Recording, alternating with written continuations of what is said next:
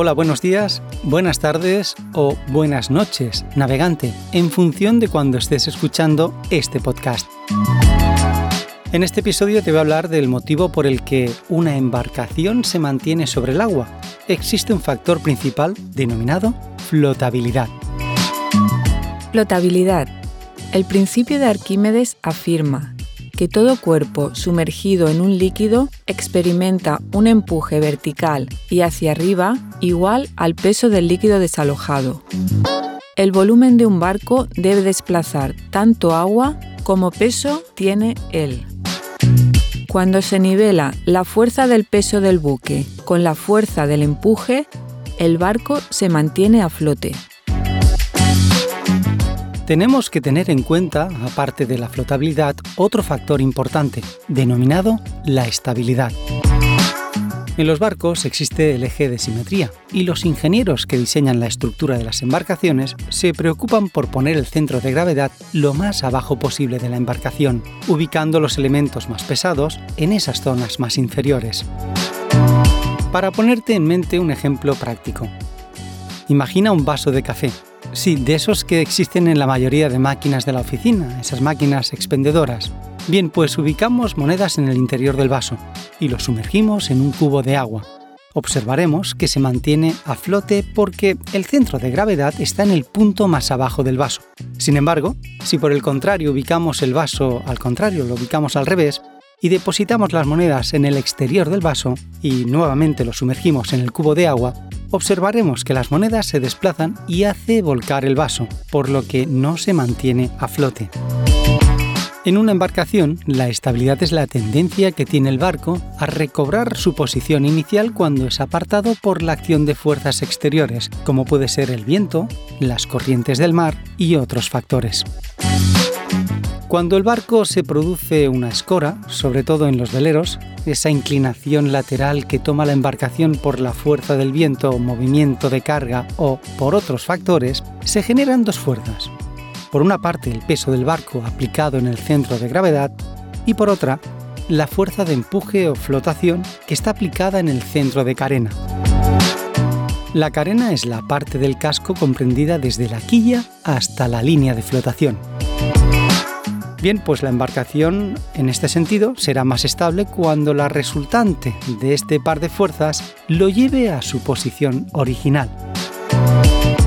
Según la manga del barco, podemos decir que será más o menos estable, pero un exceso de estabilidad no es del todo bueno, debido a que se somete a esfuerzos innecesarios a todas las estructuras de cubierta y en este sentido, sí se dice que es un barco duro.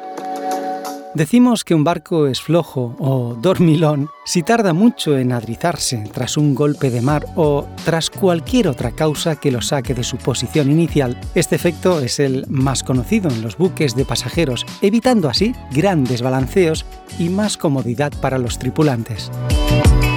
Hemos comentado en este podcast de embarcación a punto la flotabilidad y la estabilidad Ahora toca comentar dentro del término náutico la estanqueidad, con unos consejos muy interesantes a repasar en las embarcaciones.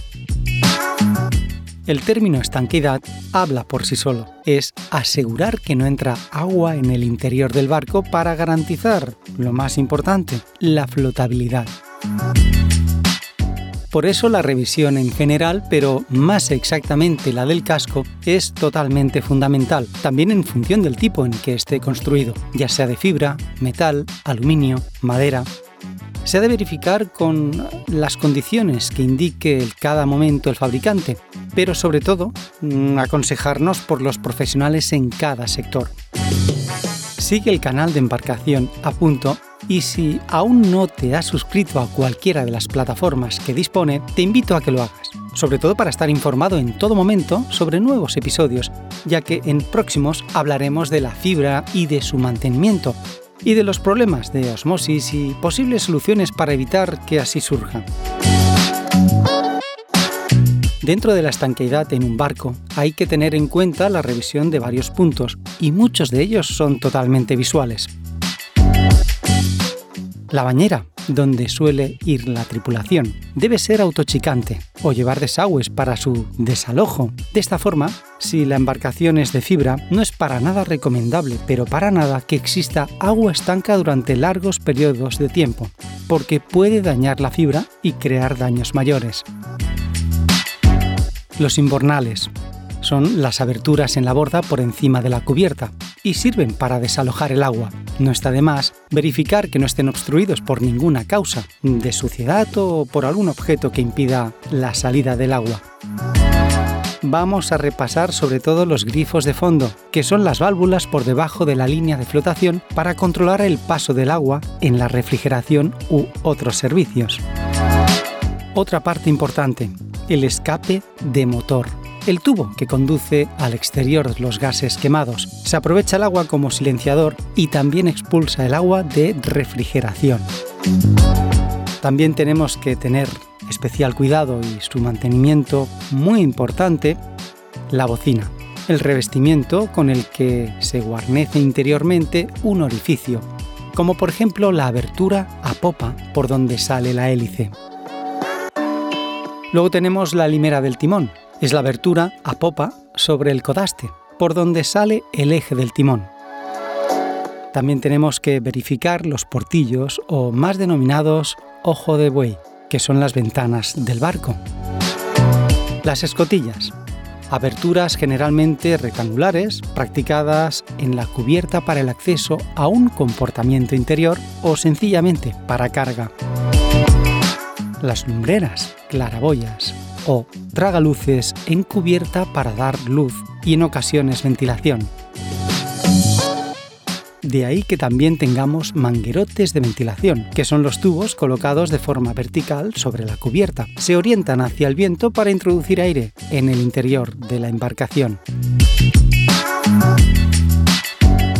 Estos puntos que he comentado son básicos y que hay que repasar y mantenerlos para tener una estanqueidad segura. Lo recomendable es disponer de los datos del fabricante sobre cada modelo en concreto y seguir el correcto mantenimiento de la embarcación.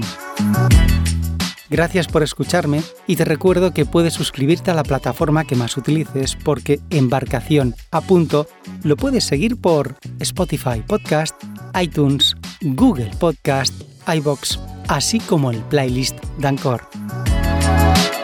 Me encantará que compartas los episodios que más te gusten en tus redes sociales de referencia y lo comentes en la taberna del puerto o en el pantalán, entre amigos. Como solemos decir, buen viento, navegante. Embarcación a punto. El podcast de referencia sobre náutica, mantenimiento de barcos y embarcaciones de recreo.